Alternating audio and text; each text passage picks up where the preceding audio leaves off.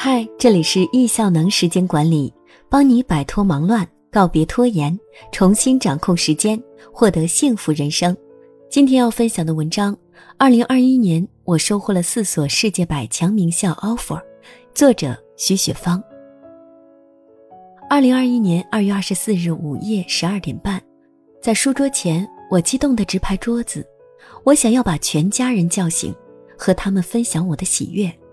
就在几分钟前，我刚结束了和英国利兹大学 MBA 面试，系主任给了我一个大彩蛋，他会单独给我申请奖学金，三天内就会回复，而其他学生需要自己提交申请，并至少等待一个月审核。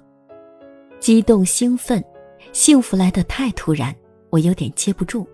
至此，我已经拿到了四所世界百强名校的 offer：香港大学。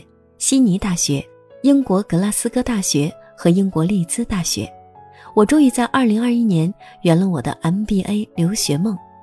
那个在我的梦想板上出现了三年没有实现的梦想，那个在我的心里反反复复若隐若现惦记了十六年的梦想，那个我应该在二十多岁实现的梦想，激动开心的泪水夺眶而出。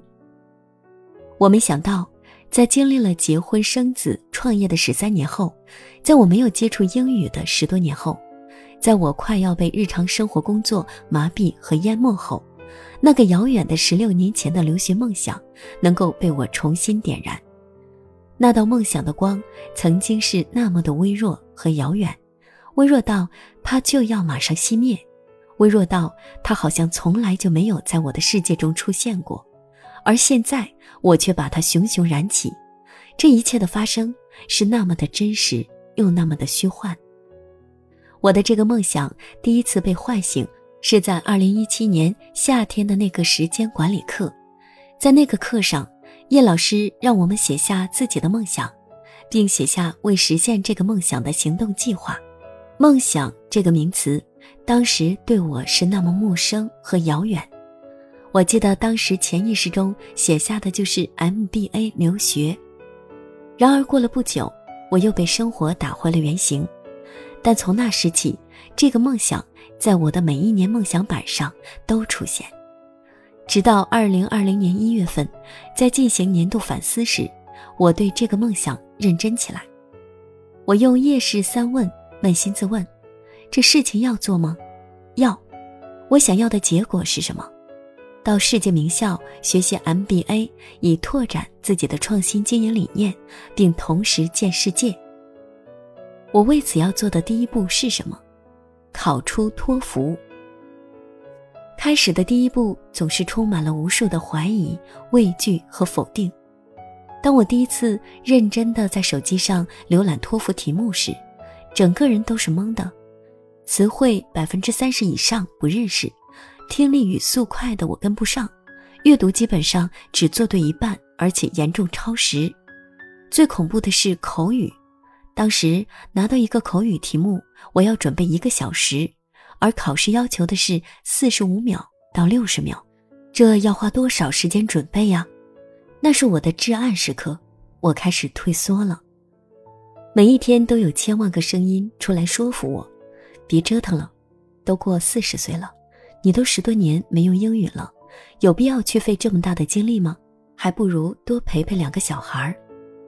但总有一个坚定的声音出来问我：“你会后悔吗？”这个声音如此强大，强大到它足以盖过我的任何其他理由。考，去考，一定要去考。接下来备考期间的时间管理就成为了我最大的挑战。我关注到自己一天的时间有四块：清晨，最优质时间，精力旺盛，不受干扰；早上，精力尚可，有干扰但可控；下午，处理工作事宜，有干扰；晚上，家里小孩干扰最大。接下来，我又对日常的事物做了分类，有些暂时中断，有些集中处理，有些进行委托。生活上，我谢绝了一切的社交和聚会；工作上，我只关注最重要的事，并将部门所有会议都安排到了下午集中处理。